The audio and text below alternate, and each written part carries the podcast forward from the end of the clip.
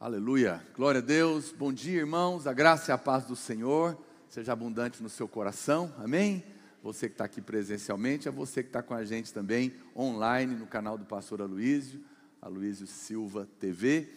É, nós temos também reunião às quatro da tarde e às 19h30. O culto das 19h30 nós vamos transmitir ao vivo também, só que pelo meu canal, na Orpedrosa Play. Aproveitando aqui a propaganda, você que é do canal do pastor Luiz, não me segue, Segue lá, na Orpedrosa Play. Hoje eu vou ministrar a palavra de Deus ao seu coração, amém? Tenho certeza, diga amém pelo menos para mim. Para que eu, né? Pelo menos faz, faz de conta. Brincadeira, eu sei que você é aberto para mim e a palavra de Deus vai ser uma bênção no seu coração nessa manhã. É, o, se você tem alguma pergunta, você pode mandar no WhatsApp do pastor Aloysio, é, que ele vai responder. Não vai dar tempo de eu responder perguntas para você, a gente tem a ceia para fazer também no final. Tenho certeza que o Senhor preparou algo muito especial. Só reforçando, lembrando que a partir de amanhã, às 8 horas da noite, começa a série poderosa com o pastor Aloysio, Apocalipse sem mistério. Serão três meses, de segunda a sexta, 8 horas da noite, por meia hora apenas, e você vai ser muito abençoado. Então, vamos espalhar essa notícia, porque vai ser tremendo, amém?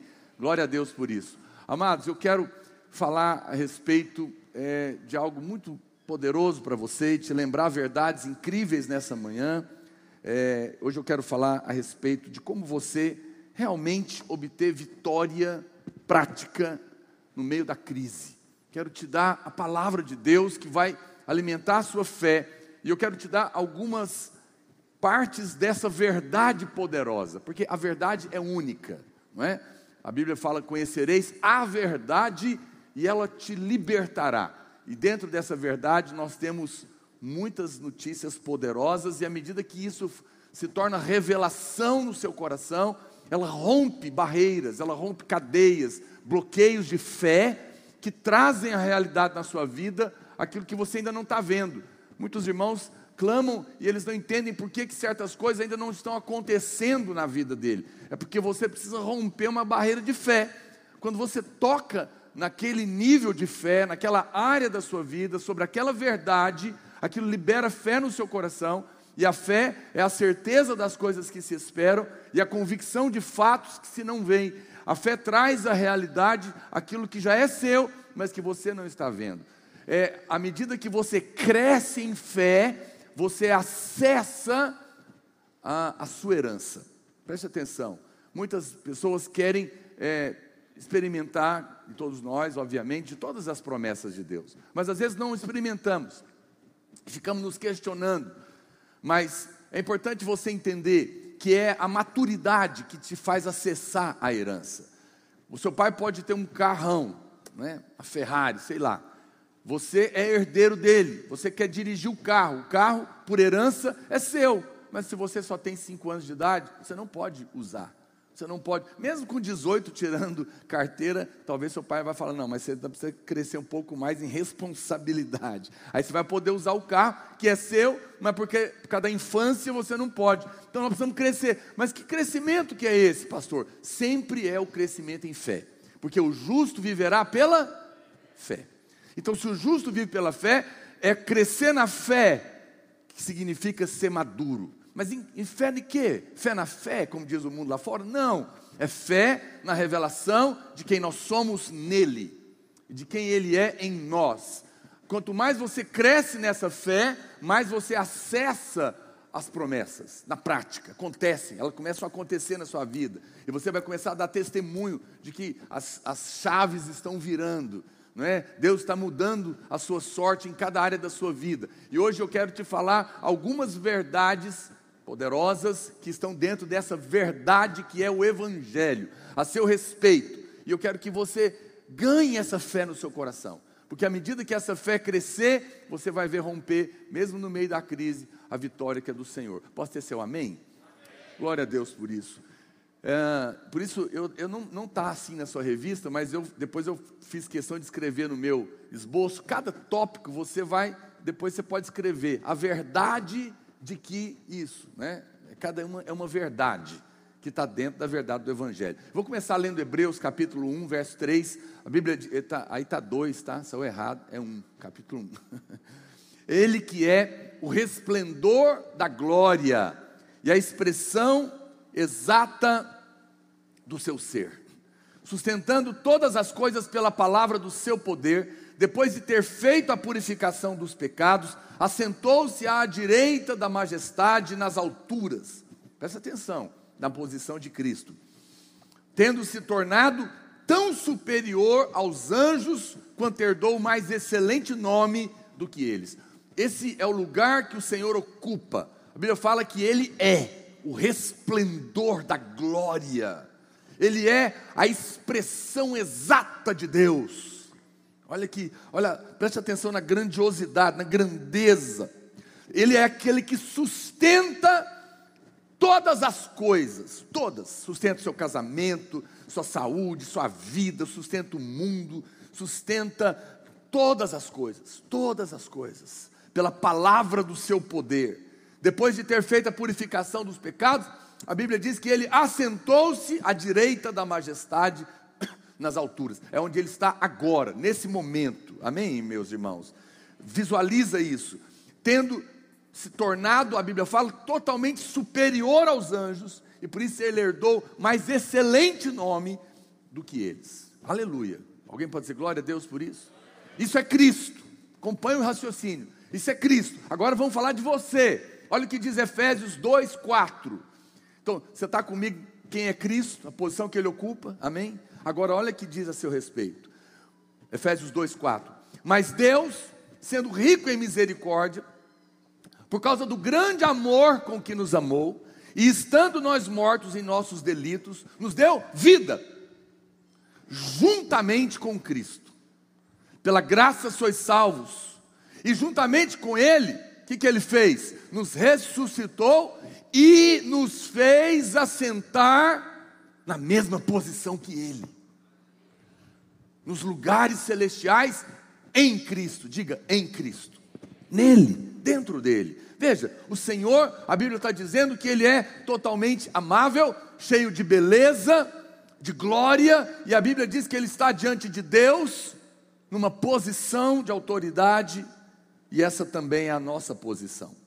No entanto, nós encontramos muitos irmãos é, ainda com o coração partidos, pedindo uma palavra de Deus. Pastor, me dá uma palavra de Deus. Eu preciso de uma palavra de Deus para romper nessa área da minha vida, nesse problema que eu estou passando. E às vezes estão ainda angustiados. Mas eu creio que a palavra de Deus para nós nesses dias, mais do que nunca, não é para fazermos alguma coisa, temos que fazer alguma coisa. O que, que a gente faz para mudar essa história na minha empresa, ou na minha casa, ou no meu casamento, ou na minha saúde, ou na minha vida espiritual? Pastor, eu tenho que fazer alguma coisa. Mas a palavra de Deus para você hoje não é que você tem que fazer mais, você tem que ver mais. Você tem que ver mais. Você tem que ter revelação, mais revelação. Porque, como eu disse, a revelação aumenta a fé. A fé vem pelo ouvir a palavra, vem por trazer revelação. E quando você cresce na fé, você enxerga a promessa e você acessa ela. Quem está me entendendo? Eu quero te ajudar hoje a ver mais, de uma maneira poderosa. Nós vamos olhar para Ele, amém? Vamos olhar para o Senhor nessa, nessa manhã e nós vamos ver esse amor que traz libertação. Um versículo muito conhecido, muito falado, não é? Até pelo presidente, João 8,32. A Bíblia diz: vamos, vamos declarar junto, em voz alta? João 8,32, vamos lá no 3, 1, 2, 3 e vai. E conhecereis a verdade, e a verdade vos libertará. Muito bem, eu quero dizer então, é, nesse, nesse momento, primeiro, primeira coisa que eu quero te falar é que a verdade é o Evangelho. A verdade que nós precisamos conhecer é a respeito do amor de Deus da justificação pela fé, do perdão dos nossos pecados. Essa é a verdade mais poderosa e mais profunda e ampla do que você pode imaginar. Eu sei que você está acostumado a ouvir, quero te chamar a atenção nessa manhã. Preste atenção, não você que está nos ouvindo presencialmente e também pela internet. Não julgue que você já sabe. Porque quando você acha que sabe, você nem ainda aprendeu como convém saber. A vida eterna é essa. Que te conheçam a Ti, o único Deus vivo e verdadeiro, e ao Seu Filho. Nós vamos conhecer o Senhor a cada dia, a cada momento. Então, e é por isso que nós insistimos por tanto tempo a respeito dessa verdade, porque ela é a verdadeira verdade que liberta. Então, abra o seu coração e fala com o Senhor aí dentro: Senhor, abre os meus olhos um pouco mais nessa manhã, para que eu ganhe mais fé, para que eu acesse mais a promessa. Veja, é, eu quero começar dizendo para você que essa verdade, ela vem para consolar o seu coração. A primeira menção de lágrimas, tanto no Velho Testamento quanto no Novo Testamento, é de uma mulher, pastora Márcia. Sabia disso? A primeira menção de lágrimas no Velho Testamento e no Novo Testamento é de uma mulher. A primeira vez que aparece lágrimas no Velho Testamento, por que isso, pastor? Porque a igreja é feminina. E Deus quer consolar a igreja. Ele quer enxugar as lágrimas da igreja. Ele quer tirar tudo aquilo que está angustiando o seu coração através dessa verdade. Posso ter seu amém? Olha só, a Bíblia diz em Gênesis 21, 16, a primeira vez, e afastando-se, foi sentar-se de frente à distância de um tiro de arco, porque dizia: Assim não verei morrer o menino. E sentando-se em frente dele, levantou a voz e chorou. Aqui está a primeira vez que aparece a palavra ligada a lágrimas ou chorar, que é Agar, a escrava que foi rejeitada. Mas a primeira vez que aparece a palavra chorar ou lágrimas no Novo Testamento, é em Mateus 2,18, referindo-se a Raquel, a Bíblia diz: Ouviu-se um clamor em Ramá, pranto, choro e grande lamento. Olha o choro aí. Era Raquel chorando por seus filhos e inconsolável porque não existiam. Veja que em Gênesis, o choro é da escrava, é Agar. Mas em Mateus, o choro é da ovelha, Raquel. Raquel no original grego significa ovelha. No Velho Testamento, as lágrimas eram da escrava, a rejeitada.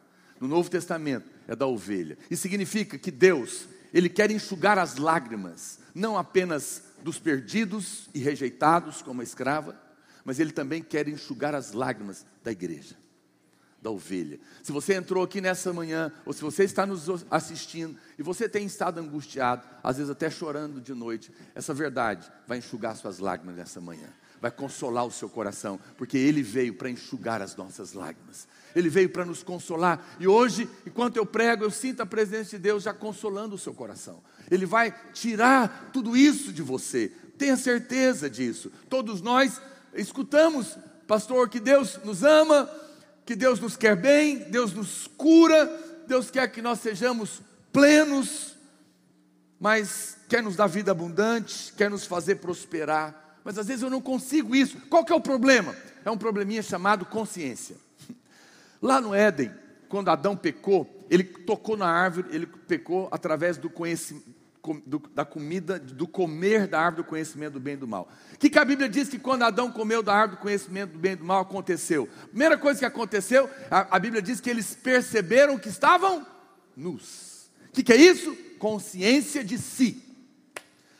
Antes da queda, Adão tinha consciência de Deus. Depois da queda, passou a ter consciência de si. E aqui aconteceu um problema. Porque quando você passa a ter consciência de si, você vê os seus defeitos, suas falhas, você perde a fé. Mas quando você tem consciência de Deus, você recebe graça e ganha fé. E esse tem sido uma luta para todos nós. Vamos dar um exemplo? Suponhamos que hoje você passou no banco para tirar o seu dízimo, põe o seu dízimo em dia. Como é que é, Francisca Senha? e você passou no banco. Só que você está encabulado até agora, porque quando você olhou o saldo, para sua surpresa, tinha um milhão de reais. Aleluia. Você te animou, né? Aí você, você ficou animado, mas até agora você está pensando o quê? Aí entrou um negocinho, chamado assim, consciência. É, mas como que esse dinheiro está lá? Da onde que isso veio? Não é possível, eu não, eu não ganhei isso, eu não trabalhei por isso. Quem pôs esse dinheiro lá? Nesse momento, a consciência entrou em cena. E você não tem paz, se você for uma pessoa correta, para gastar o dinheiro, sim ou não? Porque a consciência não permite, porque você não sabe onde que é. Mas se depois você, segunda-feira, amanhã, você vai ligar no banco e falar: escuta, tem um depósito de um milhão lá na minha conta. Eu não sei o que, que é isso. Eu não posso gastar esse dinheiro dessa maneira. Deve ter sido um engano, porque eu não mereço. eu não fiz por onde, eu não vendi nada, eu não. Está vendo a consciência? Impedindo você de gastar o dinheiro. Aí você vai, aí o, gerente vai olhar, vai ligar para quem fez o depósito, vai ver se está tudo certo. Aí ele te liga e fala: Não, eu conversei com a pessoa, ela pediu para não revelar a identidade, me deu todos os seus dados e diz que é seu mesmo. É uma oferta que ele te deu. O senhor pode gastar em paz. O que, que aconteceu? A prova da verdade liberou você para usar a bênção. Porque agora você tem certeza que legalmente aquele dinheiro é seu, sim ou não? Quero te dizer uma coisa: lá na cruz, Jesus deu a legalidade para você ter a certeza que a cura é sua, que a saúde é sua, que a prosperidade é sua. Pode pegar, é seu. Aleluia! Ele deu por amor. Você precisa romper esse entendimento e a sua consciência precisa estar clara sobre isso. Isso é poderoso, isso é direito legal. Então, quando aqui em João, capítulo 1, verso 17, a Bíblia diz sobre isso, porque a lei foi dada por intermédio de Moisés.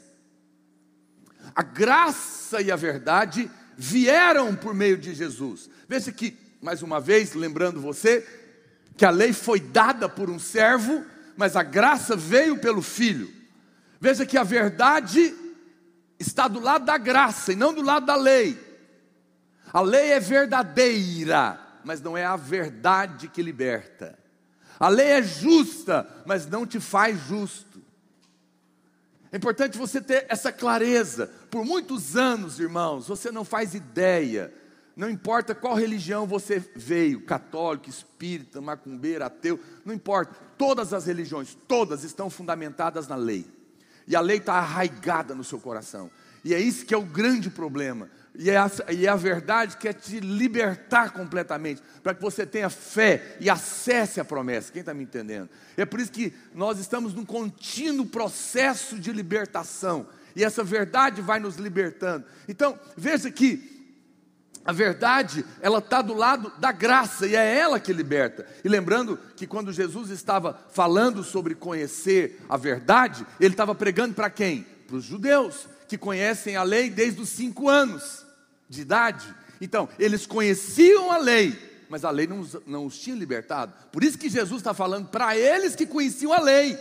Vocês vão conhecer a verdade que vocês não conhecem, só conhecem a lei, e essa verdade que eu vou contar para vocês vai libertar. E a verdade que ele veio revelar é o novo nome do Pai, Abba. E tudo que isso significa. E que eles não conheciam. Por isso não eram libertos de verdade. Estavam presos. Interessante que a graça foi dada, a, a, a lei foi dada, mas a graça veio. Você sabe, eu poderia ter gravado essa pregação, para vocês que estão aqui presencial, e enviado ela. É uma coisa, mas porque eu quero estar próximo, eu vim dar a palavra. Percebe a diferença de ter sido dada a lei e Jesus ter vindo trazer a graça pessoalmente? Porque ela é relacional, é Ele, é essa proximidade com Ele essa verdade. Se você perceber a, a, grandiosidade, a distância que elas têm, no primeiro milagre da lei, Moisés transforma água em sangue, mas no primeiro milagre da graça, Jesus transforma água em vinho. O primeiro milagre da lei é morte, o primeiro milagre da graça é vida e celebração. Por isso, alegre o seu coração, enche o seu coração de esperança, porque aquele que transforma a água em vinho está aqui para trazer um renovo no seu coração. A graça de Deus que está entre nós e que você pode experimentar. Isso é maravilhoso. Sobre a lei, Deus requer justiça do pecador. Mas sobre a graça, Deus dá justiça como um dom para o pecador. Ele doa, ele oferece. É uma coisa poderosa. Sobre a lei, Deus diz: Não me esquecerei dos seus pecados, mas vou cobrar ele até a terceira e quarta geração. Mas sobre a graça, Deus diz: Dos seus pecados não me lembrarei mais. Olha a superioridade dessa verdade. Olha, olha no que você está envolvido. Isso é poderoso. Sobre a graça, diz Deus que tem, A Bíblia diz que Deus tem misericórdia e não se lembra mais. Ou seja, é importante você compreender uma coisa, definitivamente. Houve uma mudança radical na maneira de se relacionar com Deus no, depois da morte de Jesus. No momento em que Jesus vem, há dois mil anos atrás, uma mudança radical na maneira de se relacionar com Deus aconteceu, mas até hoje, até hoje, poucos irmãos ainda entenderam essa relação na prática. Talvez alguns já estão entendendo na mente, mas o Espírito Santo quer te revelar no profundo do seu coração, no profundo do seu espírito, em cada área, em cada canto, para que você veja. Eu conheço muitos irmãos que eles sabem, eles até dão aula, eles pregam, eles são mestres no assunto. Mas quando o problema chega, a doença chega, a ameaça da morte chega, a acusação volta. Começam a se questionar, mas será que não tem um problema? Será que não tem uma brecha? O que será que aconteceu? Por que, que não aconteceu? Por que será que eu estou passando por isso? Deve ter um problema que eu não sei. E todo o questionamento da consciência e da lei volta. E você perde a fé e sucumbe. Por isso é necessário insistir nessa verdade nessa revelação. Dizer, Deus, eu quero que ela seja real em mim, porque eu quero crescer. Então, qual, qual que, qual que é um outro estágio? Tem gente que nem viu nada ainda, ele ainda está preso lá na lei. Tem uns que, no entanto, estão no meio do caminho, eles estão misturando um pouquinho de graça e um pouquinho de lei. Mas o que, que Jesus falou? Não coloque o vinho novo no odre velho. Não coloque a graça na lei. Porque se você colocar a graça na lei, não é? O que, que é isso? Faça a tua parte, que eu te ajudarei. Isso é colocar graça na lei. A Bíblia diz que se você fizer isso, vai perder tudo. A lei vai perder a sua severidade e a graça vai perder a sua liberdade. Não, é só graça, não pode misturar. Quem está me entendendo? Deus quer que você rompa cada dia com isso. Deus quer que você separe cada dia mais as coisas com mais clareza no seu coração, com mais liberdade. Jesus disse: Conhecereis a verdade, e é essa verdade que Ele quer que você conheça hoje. Uma graça totalmente pura, que vai libertar você de fato. A verdade é que vai trazer a realidade da vitória no meio da crise. Amém? Glória a Deus. Uma outra verdade que eu quero colocar para você hoje é a verdade de que Cristo é o nosso representante perfeito. Cristo é o nosso representante perfeito.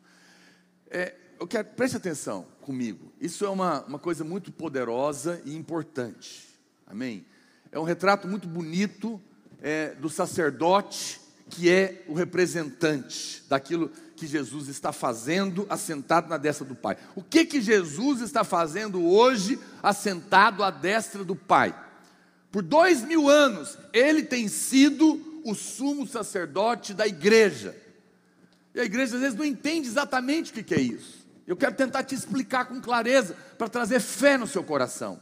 Veja, tem gente que acha que ele está lá para mostrar as nossas falhas para Deus. Não, Cristo não está lá à destra do Pai para mostrar as nossas falhas, Ele está lá para nos representar diante de Deus. Representar. Esse era um princípio da palavra. O sumo sacerdote é aquele, o sacerdote é aquele que representa o povo diante de Deus, ok? E o profeta é aquele que representa Deus diante do povo. Quem está me entendendo? O profeta representa Deus diante do povo. O sumo sacerdote é aquele que representa o povo diante de Deus. A Bíblia não diz que Jesus é o nosso profeta diante de Deus. Ele diz que ele é o nosso sacerdote diante de Deus. Porque é ele que nos representa. O que significava isso, pastor? Na prática, significa que quando o povo é mau e falha, mas o sacerdote é bom e não falha, o importante é que o povo será abençoado a si mesmo. Porque não importa quem o povo é ou faça, importa quem o sacerdote é e o que ele faz. Porque ele é o representante. Representante. Então, quando Deus vai tratar com você, ele trata com o seu representante. Quando Deus vai ouvir a sua oração, quem representa ela diante de Deus? Cristo, o seu representante. Quando você vai pedir intercessão, quem representa a sua intercessão diante de Deus? Cristo, diante dele. Quando você vai pedir algo, quem está pedindo? Cristo representando você. Quem está me entendendo? A relação não é com você, não é com base nas suas falhas, não é com base no que você faz, mas é com base no que Ele é. Então, quando o sacerdote de Israel era um bom sacerdote e não aprontava, Israel estava feliz, significava derrota dos inimigos, colheita abundante, prosperidade e saúde no meio da nação, apesar dos erros da nação. Mas quando aquele sacerdote morria, uma ansiedade tomava conta da nação, porque não se sabia se o próximo seria bom, o filho dele. Mas o nosso sumo sacerdote morreu e ressuscitou e vive para sempre, perfeito diante do Pai. E ele nos representa. E apesar de nós e das nossas falhas, o nosso representante não morre, não falha, é perfeito e está agora mesmo diante dele. Quando Deus olha você pedindo algo, ele vê o seu representante, ele te representa. E isso é poderoso, isso deve ganhar fé no seu coração. Isso te dá confiança. Presta atenção, meu amado. Veja, você não tem confiança. Quando você era mais novo, você queria pedir um presente para o seu pai, para sua mãe, alguma coisa, mas você tirou nota vermelha. O boletim chegou, a escola ligou.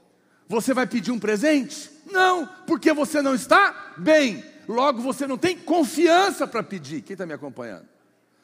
Mas, se mesmo agora, não estando tão bem, porque você não orou o suficiente, não lê a Bíblia o suficiente, o seu dízimo não está em dia. Pegando a senha.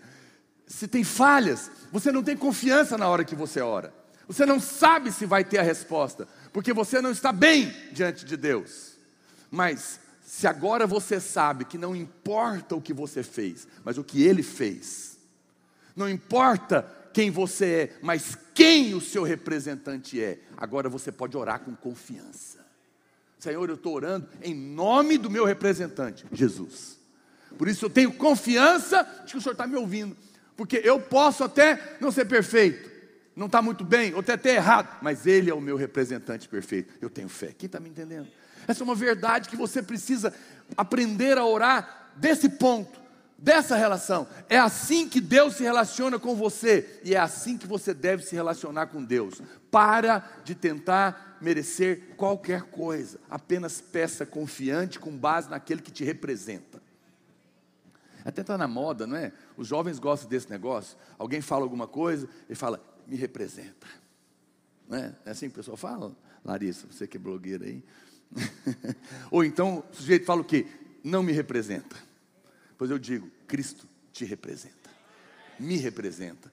Nós estamos muito bem representados. Nós temos fé no nosso coração. Nós podemos ter clareza de que o Senhor está ouvindo a nossa oração. Amém, irmãos? Isso é poderoso. Por, por isso que 1 João 4,17, ele diz o que? Nisso é em nós aperfeiçoado o amor, para que no dia do juízo mantenhamos confiança porque o nosso representante é perfeito, nós seremos aceitos. É por isso que as pessoas estão tá, tá num momento assim, todo mundo quer saber, pastor, me garante aqui como é que eu faço para ser arrebatado, porque agora o pastor Luiz vai começar a estudar Apocalipse, e o arrebatamento, e a crise está aí, o anticristo está preparando o mundo, e, eu, e o negócio pode acontecer qualquer hora, os sinais do arrebatamento já estão cumpridos, pode acontecer, e eu quero ter certeza, será que eu vou, será que eu não vou? Quem vai? O vencedor. Quem é o vencedor? É aquele que teve a revelação de quem o representa. Porque quando você chegar diante do céu, Deus vai falar: só pode ser arrebatado quem é perfeito. E quem é perfeito? O que me representa. Então, ser maduro na fé é ser maduro na justiça, na revelação de quem é a sua justiça. É isso que te coloca na posição de ser um vencedor. Há outros detalhes, mas esse é o principal porque isso vai desencadear todo o processo e você vai ter confiança. Agora, essa verdade é tão poderosa, porque já seria muito bom a Bíblia dissesse que você é tal qual Jesus foi nas margens da Galileia, quando ele esteve aqui. Mas a Bíblia ainda dá uma revelação mais poderosa, ele diz que tal qual ele é, hoje, no presente, nós somos neste mundo. Jesus está coroado de honra e glória. Jesus tem toda a autoridade na terra e no céu, acima de todo principado, potestade, nome, poder, domínio e reino, não só no presente século, mas também no vindouro. Quem está me entendendo? Olha a posição dele, olha a posição dele, assentado em glória, em honra, em majestade, em autoridade, em domínio, em governo, sobre todo nome que se possa referir, não só no presente século, mas também no vindouro e pôs todas as coisas debaixo dos seus pés. Mas agora a Bíblia vira e diz o que? E tal qual ele é, agora, nos céus, assentado à destra do Pai em majestade, nós somos neste mundo. Veja, essa é uma verdade muito poderosa. Eu pergunto para você: Jesus está nesse momento debaixo de depressão, de pânico, de vírus, de pobreza, de miséria, de medo? Sim ou não? Não! Então você também não precisa estar. Jesus tem poder, tem domínio, tem vitória, tem prosperidade, sim ou não? Sim, então você pode estar. Apenas confesse essa verdade até que essa fé cresça no seu coração. Exploda no seu coração, mesmo diante de fatos contrários. Você pode dizer, pastor, mas contra fatos não há argumentos. Mas Deus não trabalha com fatos, Deus trabalha com a verdade. E a verdade é o que está escrito na palavra de Deus. A verdade não é o que a ciência diz, é o que a Bíblia diz. Fique com a Bíblia, contra os fatos. E deixe a verdade destruir os fatos e mudar os fatos a seu favor. Ele diz que tal qual ele é, você é. Nós somos. Decida viver com base nessa verdade. Você tem um representante perfeito. Agora mesmo Deus está olhando para você e vendo Cristo, se relacionando com você nessa base, e você deve também fazer a mesma coisa. Se o seu representante é perfeito, ele é o vencedor. Logo, ele você pode desfrutar os resultados do seu representante, porque o que te representa já venceu, por isso você é vencedor no meio da crise. Diga aleluia. Glória a Deus. Uma verdade poderosa é a verdade também de que nós nos tornamos semelhantes àquele a quem contemplamos. Eu estou te ensinando um caminho de fé. Eu quero que você cresça na fé. Eu quero que essa fé se torne realidade na sua vida. Eu quero que você acesse as promessas, acesse a herança. Eu quero que você comece a ver a Bíblia acontecer na sua vida. Eu quero que você comece a dar testemunho daquilo que você está experimentando em Deus. Amém, irmãos? Esse, nós somos esse povo tão distante, tão poderoso, não é? Na face da terra. Nós não imaginamos, mas o Senhor tem nos, nos chamado para isso. Essa é uma verdade profunda. Quando Deus olha para você, Ele vê você em Cristo. Mas quando você olha para Cristo, você se torna semelhante a Ele. Vou repetir. Quando Deus olha para você, Ele te vê em Cristo. Mas quando você olha para Cristo, você se torna semelhante a Ele.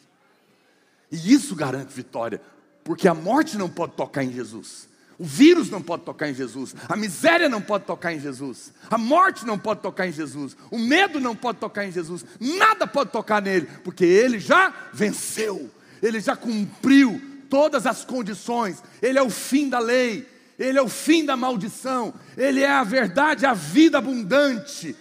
E se eu quero viver em vitória, eu preciso crescer na semelhança dele. E a Bíblia nos dá o caminho, que é olhar para Ele, que é contemplar a Ele. 2 Coríntios 3,18 nos dá esse fundamento. A Bíblia diz: E todos nós, com o rosto desvendado, contemplando como por espelho a glória do Senhor, somos transformados de glória em glória na sua própria imagem, como pelo Senhor, o Espírito, o Espírito Santo nos transforma cada vez que nós olhamos para Jesus na sua palavra. Olhamos para Jesus confessando a palavra, ouvindo a palavra, pensando nele, meditando em quem ele é. Cada vez que nós o contemplamos, o Espírito vai imprimindo isso em nós. Eu sei que você pode estar dizendo, pastor, mas isso não é prático. Então é só eu olhar e aí eu vou virar. Ah, como é que é isso? Meu amado, olha para cá. O que, que você acha que aconteceu com Pedro quando ele olhou para Jesus andando sobre as águas? Se tornou semelhante, andou sobre as águas. Foi ou não foi? Ele sabia que ele não podia andar, só Jesus podia andar. Mas na hora que ele contemplou o Senhor, Ele teve fé e aconteceu a mesma coisa com ele. Se tornou semelhante e caminhou sobre as águas, sobre as ondas. Jesus está acima da crise. Olha para ele, você vai andar como ele anda. Você vai ser semelhante a ele. É importante você entender essa verdade. É por isso, irmão, que por saber a Bíblia, saber que você se torna semelhante a quem você contempla, que o diabo insiste que você fique focado em si mesmo e não em Cristo. Porque quando você olha para você, você fica condenado. Você vê erro, você vê limitação, você vê defeito, você vê falhas, e logo você perde a fé e você não pode experimentar as promessas. Mas quando você deixa de olhar para você e contempla Cristo, você se torna semelhante a Ele, ganha fé e caminha em vitória. Quem está me entendendo? Essa é a estratégia, essa é a tática que você insistentemente tem que responder durante todo o dia. Eu não posso, mas Ele pode, Ele é a minha justiça, eu olho para Ele ah, mas você é burra mesmo. Não, eu tenho a mente de Cristo, eu tenho a sabedoria do alto. Ah, mas você não sabe nada. Eu tenho a palavra, a palavra está em mim, ela é a verdade no meu coração. Ah, mas você não, não tem essa capacidade, mas Cristo tem toda a capacidade, Ele pode tudo, Ele sustenta todas as coisas. Eu tenho a, a habilidade do Senhor na minha vida. Ah, mas você, a sua história da sua família, a minha família é Cristo, eu pertenço à família de Deus. Não há maldição, não há miséria, eu vou prosperar, porque o que Cristo põe a mão prospera por isso que eu ponho a mão vai prosperar também. Eu olho para Cristo, responda tudo com Ele. Quem está me entendendo?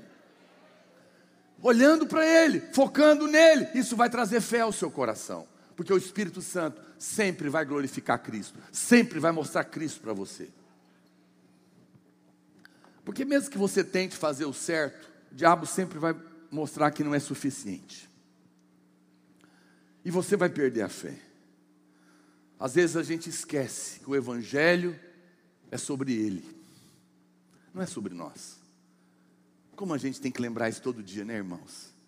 Eu insisto com você hoje: para de olhar para você, para de olhar para o seu passado, para de olhar para as suas incapacidades, para de olhar para as suas indisciplinas, para de olhar para os seus medos, para de olhar para a sua família, para de, de olhar para tudo aquilo que é derrota, olha só para Ele. Humildade não é dizer que não é, é ficar fora da equação. É dizer que importa que Ele é. O que eu sou não vem ao caso, porque o momento que Ele é o meu representante, Ele é, e eu sou como Ele é, é isso que importa. E eu vou andar nessa loucura para os que se perdem, mas o poder de Deus para a salvação minha que crê. Essa é a verdade do Evangelho. Essa verdade vai crescer em você à medida que você contemplar Ele você vai viver em vitória, porque Cristo não pode ser derrotado. Amém? Isso é uma verdade poderosa. Então, eu quero te dar agora uma, uma verdade também, mais uma verdade poderosa, é que em relação a Deus, é melhor receber do que dar. Eu sei que você está acostumado a dizer, a ouvir, está escrito na Bíblia: melhor é dar do que receber. Mas isso é em relação aos homens. Em relação ao, a Deus, é melhor receber do que dar. E eu vou te mostrar isso na Bíblia.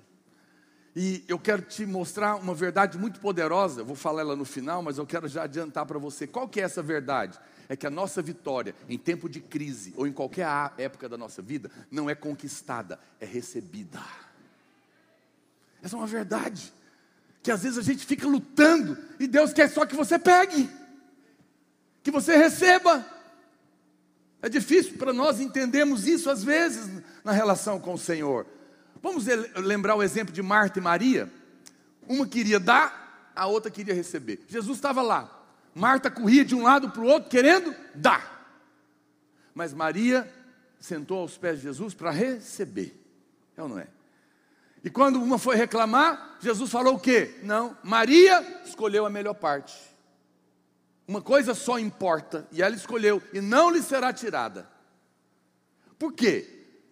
Porque para Deus o que importa é no momento em que você recebe dele. Eu te pergunto, quem fez Deus, Jesus se sentir mais Deus? Marta ou Maria? Você acha mesmo que aquele que multiplica pão precisa de alguém para fazer comida para ele?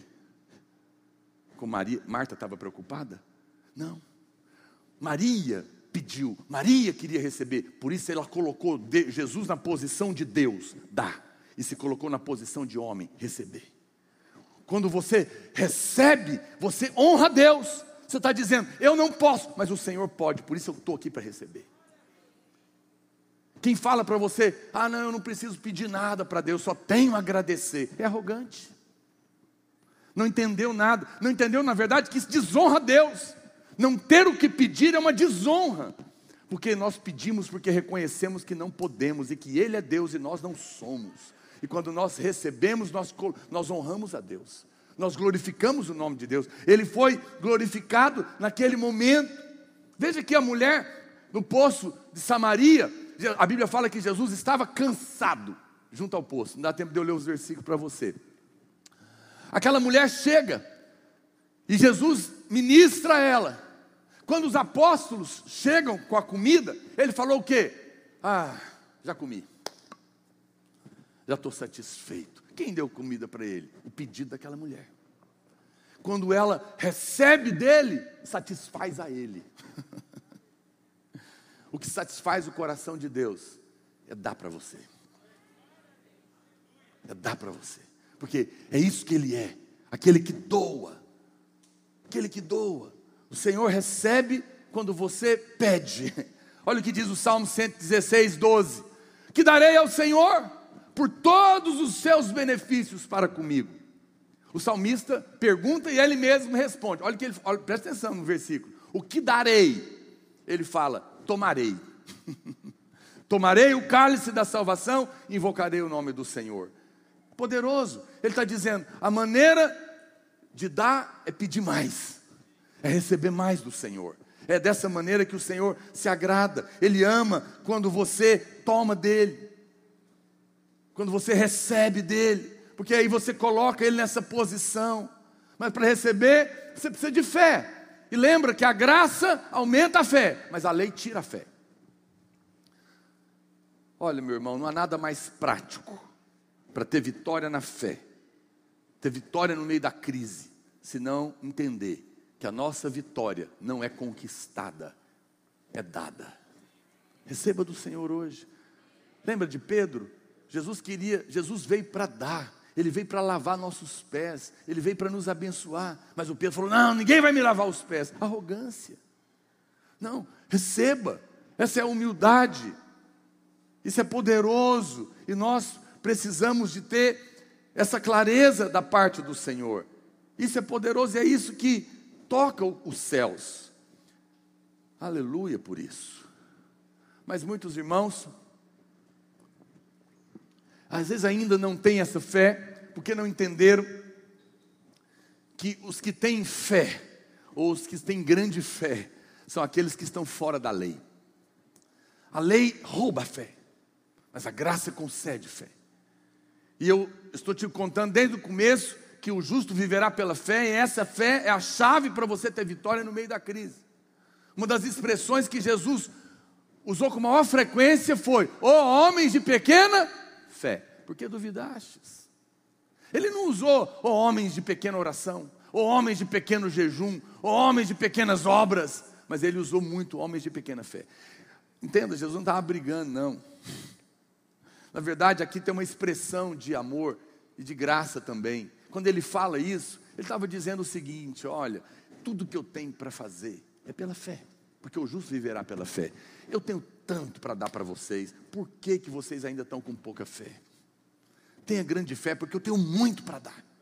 Quem está me entendendo? Ah, quando você não, quando você crê pouco, você recebe pouco. Mas ele está dizendo que ele quer que nós tenhamos muita fé para poder receber tudo que ele tem para nos dar. Ele está dizendo: tire mais de mim, porque eu tenho muito para dar. E eu quero dar, eu quero abençoar. É isso que ele está dizendo naquele momento. Jesus veio para nos dar, para nos abençoar. Mas, pastor, eu acho que eu tenho que arrepender primeiro, para daí eu receber. Esse é o pensamento do Velho Testamento. No Velho Testamento, primeiro você recebia, arrependia, depois você recebia. No Novo Testamento, não. É a bondade de Deus que te conduz ao arrependimento, e não o contrário. No Velho Testamento é o arrependimento te conduz à bondade, mas no Novo Testamento é a bondade te conduz ao arrependimento. Quer ver um exemplo? Pedro. A primeira vez que Pedro encontra com Jesus, ah, a Bíblia fala, se você ler depois, que Jesus, ele era, ele não, ele não, era o primeiro encontro. A Bíblia fala que de cara o Senhor dá uma palavra para ele, e ele, e ele era pescador, e ele começa a pegar muito peixe, tanto peixe que a rede começa a rasgar e o barco até afundar. Aí, quando ele vê aquele milagre, ele fala, aí ele fala: Eu sou pecador. Meu Deus, quem é o Senhor? Tem misericórdia. Aí Jesus fala o quê? Vou te fazer pescador de homens. Eu pergunto para você: o que, que veio primeiro? A bênção ou o arrependimento de Pedro? A bênção. Primeiro veio a quantidade de peixes, depois veio o arrependimento. Não se preocupe, meu irmão. O Senhor quer trazer o favor, a bênção, e isso é que vai te conduzir para Ele. Isso é poderoso, é a bondade de Deus que vem primeiro, porque não é sobre nós, é sobre Ele. Deus não está irado, não, Ele está agindo com misericórdia sobre nós. A graça não pode ser apenas um ensinamento, a graça não pode ser apenas um objeto da sua fé, ela tem que ser um princípio de vida que você vive, porque quando você toca Cristo, você toca na graça. Isso tem que ser um, a sua vida. Simplesmente você não precisa andar pensando ou sendo um mestre disso, ou tendo uma pregação sobre isso, mas mais do que isso, você precisa tocar nessa verdade. O diabo insiste em colocar o foco em você, mas Deus quer que você olhe para Cristo. Jesus não veio. É, alguém, alguém outro dia nos disse, pastor, mas Jesus não veio para revogar a lei, ele veio para cumprir a lei. Exatamente, ele já cumpriu, para que você não tenha que cumprir, para que você não tenha que ah, você não tenha que fazer novamente. Então, o meu conselho para você é que uma vez que alguém já cumpriu, uma vez que você já cumpriu algo em Cristo, não cumpra de novo. Não faz sentido você cumprir a tarefa duas vezes, uma vez que ela já está feita nele. Você apenas agora recebe. A lei, a lei é santa, mas não te faz santo, lembra disso? A lei é justa, mas não te faz justo. Isso você só vai receber nele. E esse é o segredo que traz a vitória. Pastor, mas tudo bem. Qual que é a chave então? A Bíblia no Novo Testamento só relata dois momentos que Jesus diz que alguém tinha grande fé. O centurião romano foi uma, não é? E a outra foi a mulher Ciro Fenícia. Cada um era soldado, outro era dona de casa, então não tem nada a ver com a posição social deles. Por que, que Jesus falou que esses dois tinham grande fé? O que, que eles tinham em comum? Nenhum dos dois era judeu. Eles estavam fora da lei. Eles não tinham consciência da lei. Eles só tinham consciência de Cristo. Por isso podiam ter grande fé. O problema que nos impede de crescer na fé ainda é a lei em nós. É nós ainda tentando barganhar, tentando merecer fica fora da lei, tenha consciência só de Cristo, e você vai ganhar fé e vai acessar a promessa, e você vai viver na prática essa vitória. Amém, irmãos?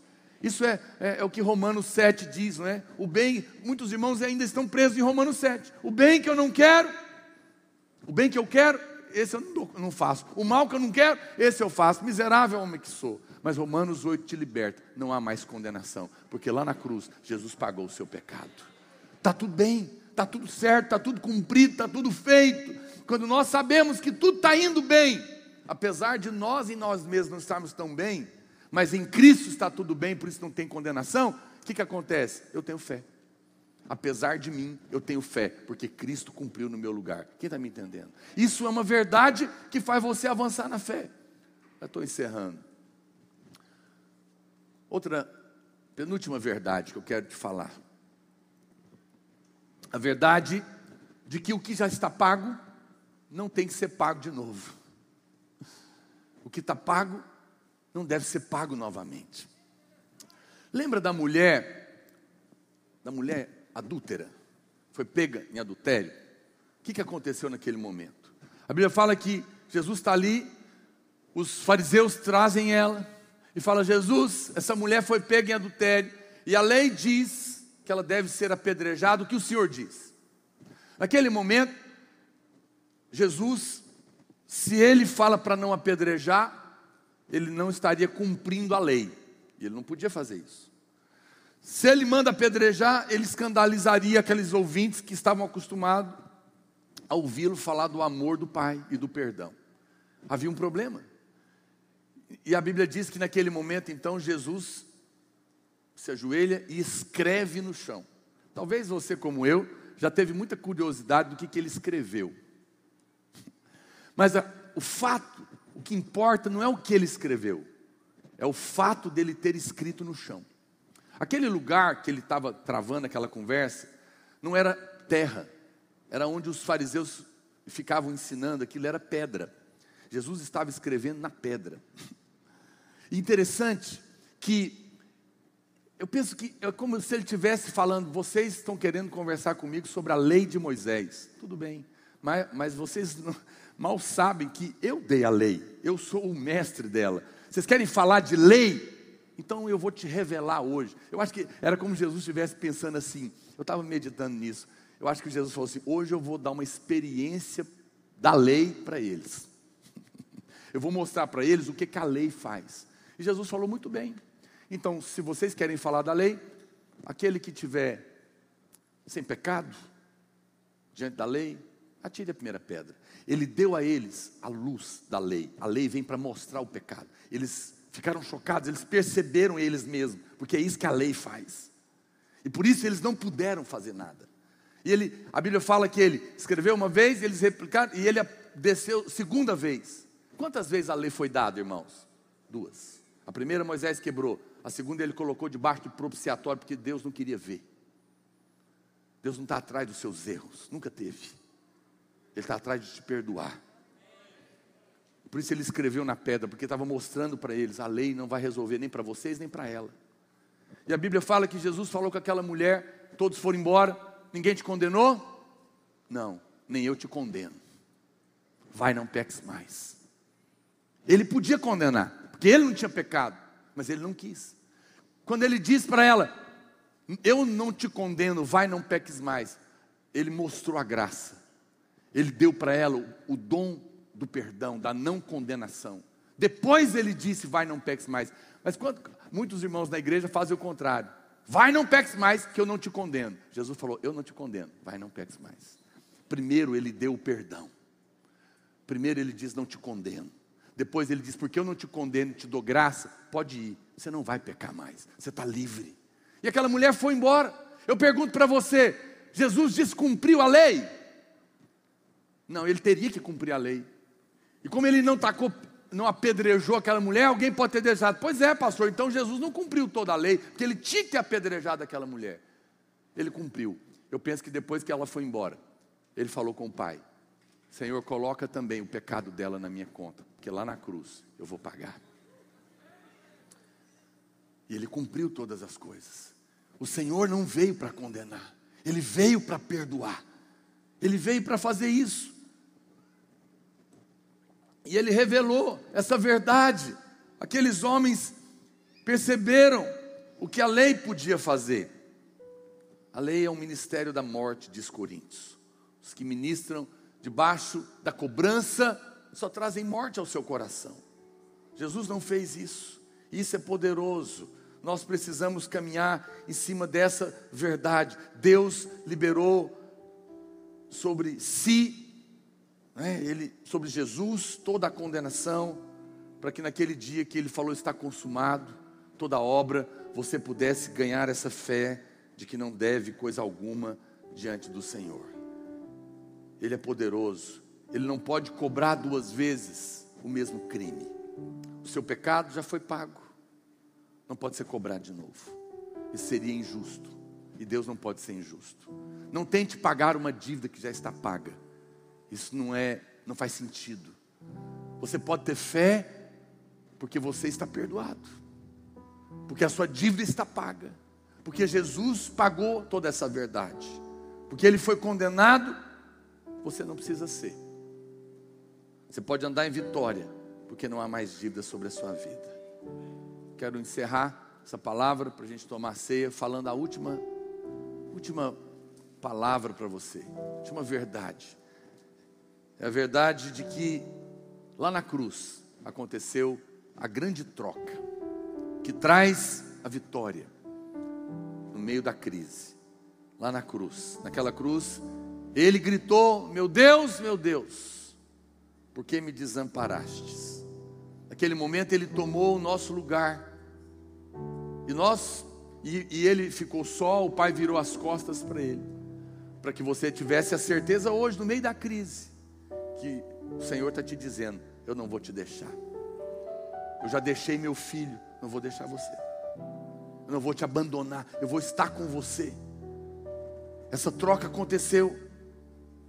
Ele gritou que o pai o desamparou para que você tivesse a certeza que ele te ama. Jesus não merecia a maldição, recebeu no nosso lugar. Nós não merecíamos a bênção, recebemos no lugar dele. Essa é a troca que estava acontecendo. Lá na cruz, ele recebeu uma coroa de espinhos e suou sangue. Toda a ansiedade, todo o estresse que era para você foi sobre ele. Para que hoje, ao comer do pão e ao tomar do cálice, você tenha paz perfeita nele. Porque toda luta, toda angústia, todo medo, toda pressão estava sobre ele naquele dia, naquele lugar. Ele estava trocando de lugar com você. Ele estava sofrendo a sua dor, a sua morte, a sua derrota, para que você recebesse a vitória dele, a paz dele, o gozo dele, a alegria dele. Ele sofreu no nosso lugar. Lá em Mateus capítulo 8, verso 20, vou encerrar com esse versículo. A Bíblia diz algo muito lindo. A Bíblia diz: Mas Jesus lhe respondeu: As raposas têm seus covis e as aves dos céus ninhos, mas o filho do homem não tem onde reclinar a cabeça. Essa palavra é clinos. Ele não tinha onde repousar a cabeça. Ele veio como um estrangeiro no mundo para nos amar. E a Bíblia diz que ele não achou lugar para reclinar a cabeça. Mas lá em João, capítulo 19, verso 30, a Bíblia usa a mesma palavra no original clino. Quando ele diz que quando Jesus tomou o vinagre e disse está consumado, e inclinando a cabeça, rendeu o espírito. Essa palavra inclinando também é clino, é a mesma de reclinar a cabeça. Durante toda a sua vida na terra, ele não teve descanso. Ele não teve onde reclinar a cabeça. Mas lá na hora da morte, amando você e pagando a sua dívida, ele achou o descanso dele. Ele reclinou a cabeça.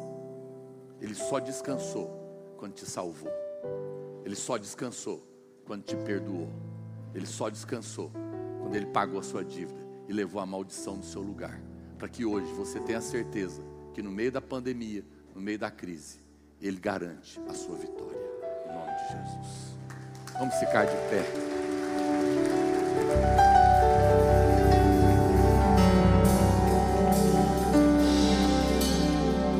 cantar uma música. Você que está em casa também, prepare os elementos da ceia agora, junto com a sua família. E nós vamos participar da ceia. Os servos vão rapidamente entregar o pão e o vinho. E assim que nós terminarmos essa canção, nós vamos tomar a ceia juntos.